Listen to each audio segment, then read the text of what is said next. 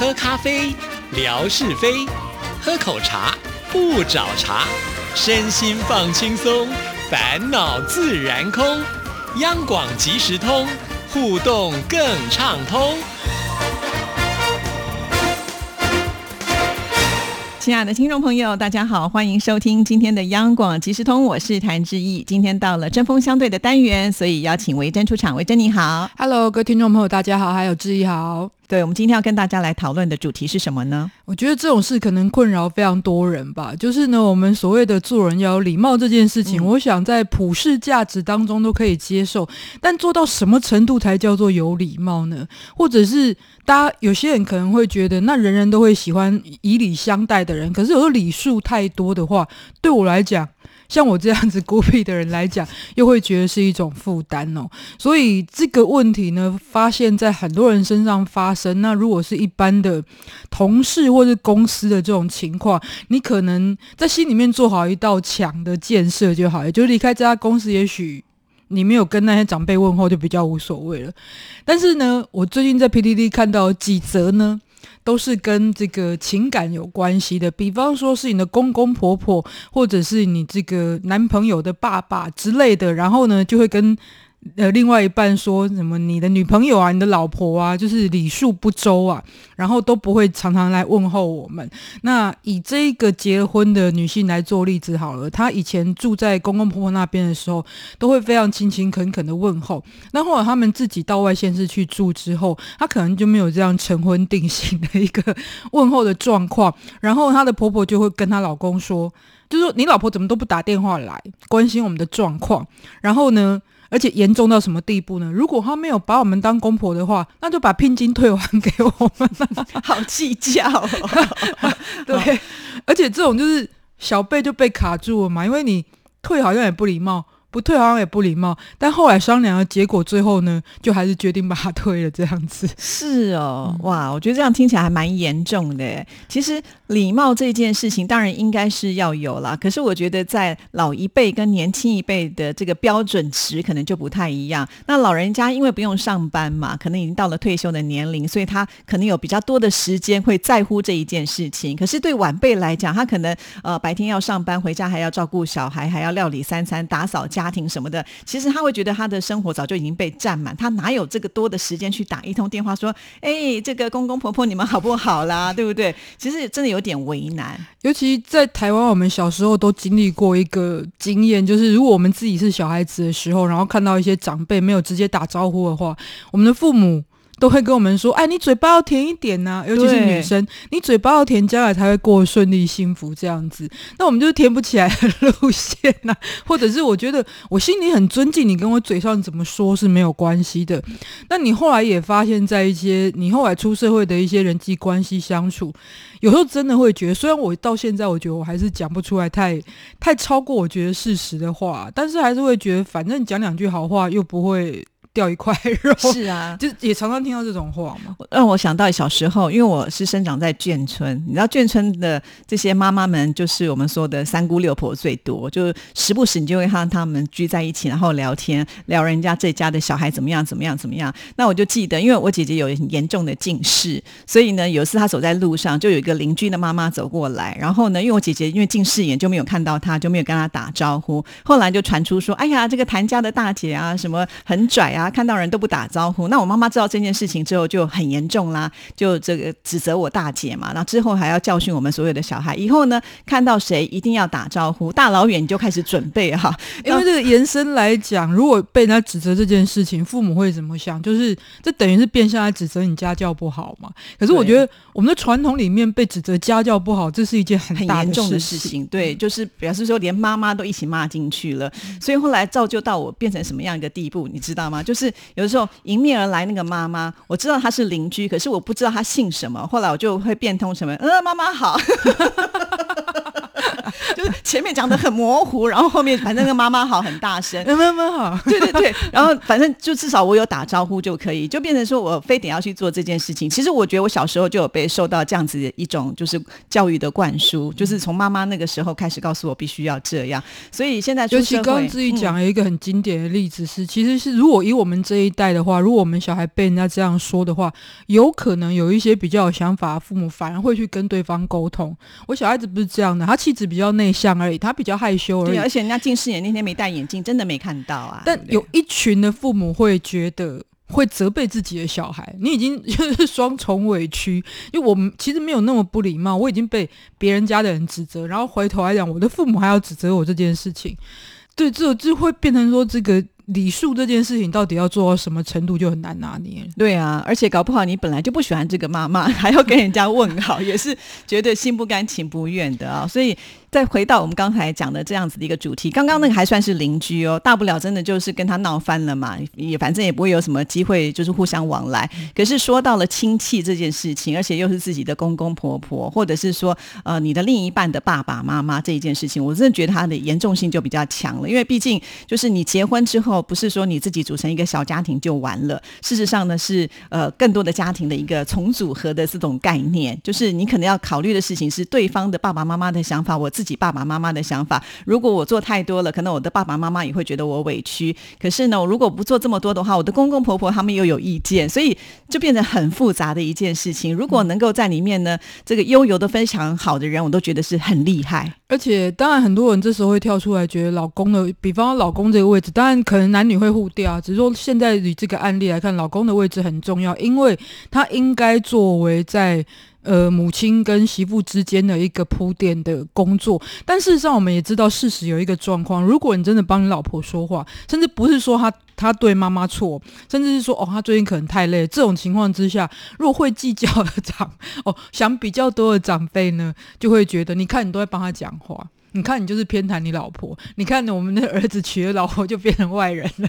对啊，而且我觉得反过来的话。一样啊，你的老婆就会说：“那你跟你妈妈生活一辈子好了，以后要跟你生活的是我，哎，对不对？就是你现在就一直这样偏袒他们。那事实上，你怎么会不顾我自己的一个内心的想法？你明明知道我上班这么忙，我回到家还有这么多的事情要做，那我还一定要打那个电话吗？”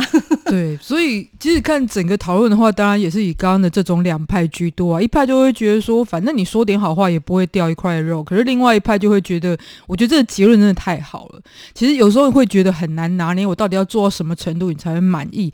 但归结到最后，不管你遇到同事的任何的长辈对你是这个态度的话，其实背后有一个可能很先决的问题是，他是不喜欢你本人，不是你的礼数做够不够的问题，因为他对你有偏见，看在他眼里你怎么做都不够，所以你很难，你会变成有点像肉。如果一直做，我觉得基本做到还是要。但是如果你一直做的话，有时候可能会像肉包子打狗，不如早点让对方习惯你就是做这么多的人。我自己的感觉，我觉得不如让对方习惯你就是可以做那么多的人。下次你再真的有机会，比方过年过节多做一点的时候，对对方来说反而是个惊喜。是，我觉得这样讲好有道理哦。因为当你不喜欢一个人的时候，这个人的走路的姿势，或者是他做任何事情所发出的声音，你都会觉得那是讨厌的声音，或者是你会讨厌看到那个画面。所以这个。回到我们刚刚一个源头，他呃可能觉得你不够礼貌，并不是因为你真的没有做到那个礼貌，而是呃有点像是鸡蛋里面挑骨头就对了。是，所以我觉得这个背后就像刚刚讲的啊，我觉得最好的一个面对的方式，当然，诶，就是你其实做到一个限量了哈，然后下次再加码的时候，对对方来讲就是多做。可是如果你一直丢进去。你只要有一点点懈怠，就是个问题哦。但是，当然这些长辈，我觉得本身也要很重要。我一直有一个概念，其实我是非常尊重长辈的人。但如果有长辈拿这种事情来跟我吵的话，我通常都会跟他说。那你自己也要像一个长辈的样子。那请问你觉得长辈应该有什么样子呢？如果你觉得因为你是长辈，因为你找别人家生一段时间，人家就必须要尊重你这件事情，那你是不是也应该要拿出长辈的姿态？比方说，在这种小事上跟人家计较，是不是就很没有长辈的这个胸襟了呢？或者是如果你想要得到这样的问候？那你是希望得到晚辈的关怀，可是你关怀你的晚辈了吗？嗯，他进门的时候没注意到你，你会自己打招呼吗？不会嘛，很多是端着一个架子在那边嘛。那我觉得，如果他们受到这种心灵上的伤害，是有些长辈自己的内心太脆弱，因为就像刚刚所说到，可能的源头是长辈现在自己可能比较年长了，比较不容易有成就感了，所以这些孩子们的反应对他来说也是成就感的一部分。可是那回头到原点，就是你自己内心的一个状况，像刚刚提到的这一个呃，女朋友没有跟男朋友的爸爸问候的案例，里面还有一个重点，因为那女孩子都还是会问你假爸爸？就是在台湾很习惯问说你吃吃饱饱了没有？对。连这样的问候，男朋友的爸爸都会不开心呢、为什么呢？我觉得这是很普通的啊，这问候语不是吗？我觉得是台湾人好像常常会用的一件事情。因为我跟你可能没有那么熟，只好用这句话呢，好像拉近我们之间的距离。可能那个时间不一定是吃饭后的时间，但是我们还是会用这样的方式来，呃，好像说，哎，我们很熟的感觉。对，而且他每次问假爸爸，如果男男生的爸爸说还没有吃，然后他们就会说，那我出去帮你买，那很，好啊。不用了。然后后来他就跟那个男朋友抱怨说：“你女朋友啊，就是每天的问候都不会变化，只会问人家吃饱。天哪，每天还要不同的 我吃问候语，好难哦。我我是没有能力自己吃饭吗？我还需要他问我吃饱这件事吗？他没有看到我现在的状况，可以问一些其他的吗？因因为吃饱了没这个事情，其实在非常早期就有，甚至是连横的台湾通史里面都有研究。就是早年台湾人不是物资比较不丰，嗯所以肚子饿的时候，大家都会希望对方可以吃。其实你会敢问这句，你就是觉得对方应该是起码有吃饱吧？哦关这种关心对方的方式，或者是如果你真的回说我没吃饱，来来来来我家吃，这是一个人情味的展现嘛。但是可能现在太习惯用这种方式问候，而且基本上现在台湾的社会环境已经不一样，你很少有人会吃不饱 吃不饱的状况，所以大家就会觉得问这句话，有些人会觉得很没有诚意的感觉。哦，是哦，那以后我真的要小心一点，以后不能常常用这句话去问别人，而且还要想不同的问候语，对不对？今天是吃饱了，明天要问阿贝困了。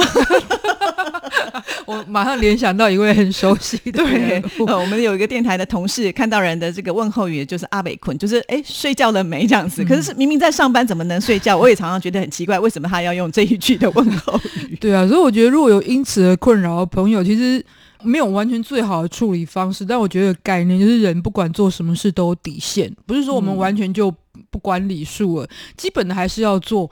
呃，第一个是这是我们的学网，第二个是避免落人口实。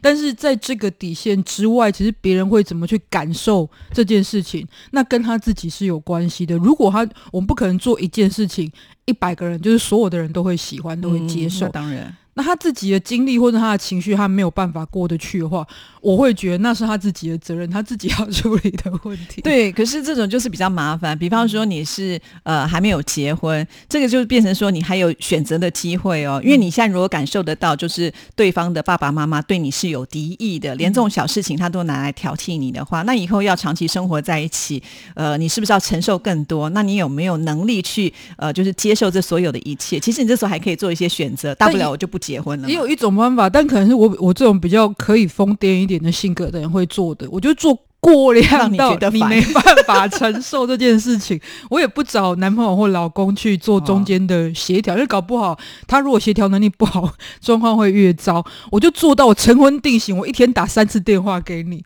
然后每天送水果蔬菜去你家，就是做到你觉得够了够了，别再来了这种地步。所以我觉得这就是我们个性的不同，你知道，母羊座的人可能就会比较直接，我就跟你挑战，对不对？挑战到你的底线为止。巨蟹座就躲到自己的壳里面去，算了算了，我不要跟你们在一起生活。但但这就很可惜，就是你明明是委屈的，然后你还遭受到这个骂名，而且因为你的退缩，你在之后会得到人家真的认证说，你看吧，他就是这样子真的哈、对，所以有时候要想更远一点，呃，可能还要再看一下比重。你是说，如果这个呃，你的另外一半是很值得你要跟他长相厮守的人，其实某些部分你是需要去妥协的啦。就像刚刚讲的嘛，就说觉得你有这样子一个经验的话，就是婚姻当中很多这种磨合经验，你会有一些比较好的应对的方式嘛。如果就你这样子比较温和的个性来讲，就不讲话。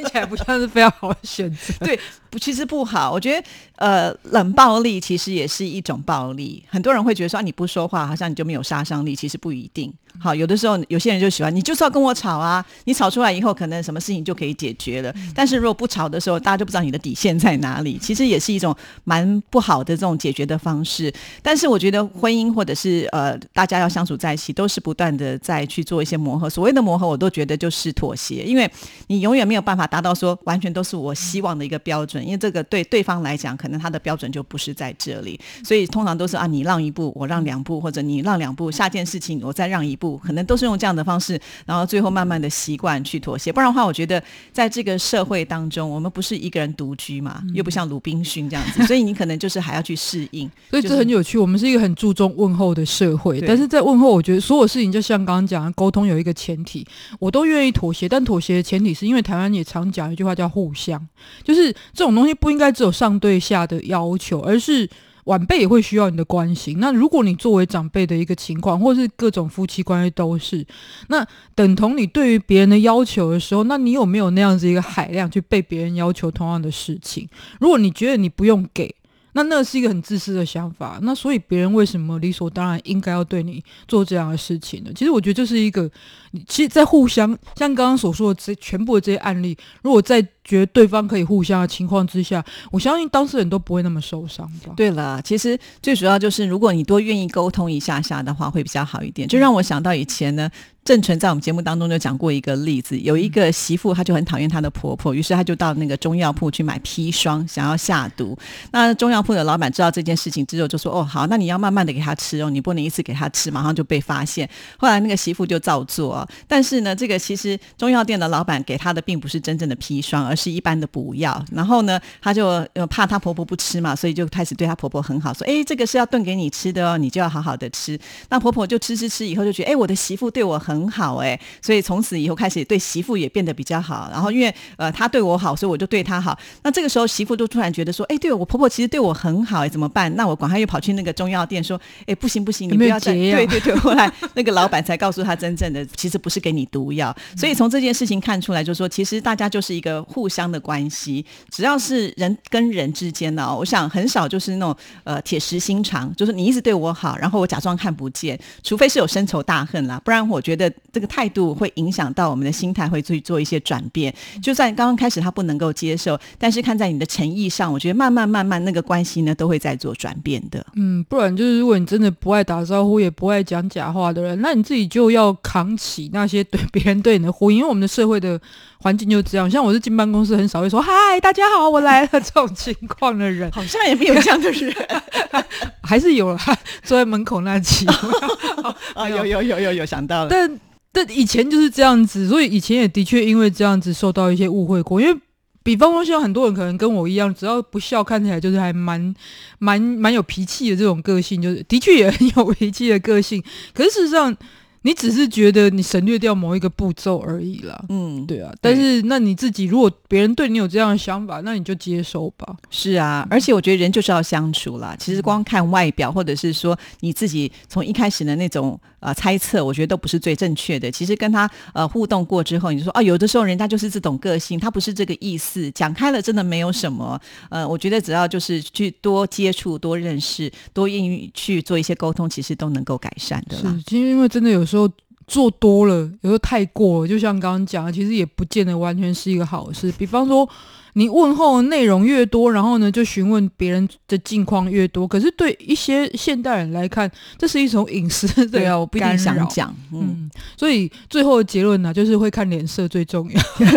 真的，而且不同的人会不同的脸色，你要训练很多的功夫，及时反应这样。真，有些人就很爱你一直问，有些人就觉得问三句他都觉得很烦，是真的。所以大家要不断的去做一些调整呢，才能够让你在人际关系当中拿到一个最好的成果。好。好，又到了我们要送礼物的时刻。今天维珍准备了什么样的礼物呢？是今天送的这一副扑克牌很特别。当然，大家知道扑克牌可以做很多的功用嘛，哈，比方说玩游戏啦，哈，你可以一人玩、十人玩、一百人玩。或者是可以拿扑克牌算命，然后好，这不是重点，重点是台湾有一位非常知名的画家哦，尤其是在这个哎，我记得是三三峡，反正就是有一个李梅树先生，他的这个画作非常有名，包含连这个清水祖师爷的庙都是有他所设计的一些图腾哦。那这一副我们今天要送出的扑克牌，就是以他的这一些经典的画作作为一个底图的背景，所以呢，是一个除了是扑克牌之外，我觉得是一个很有艺术价值的收藏。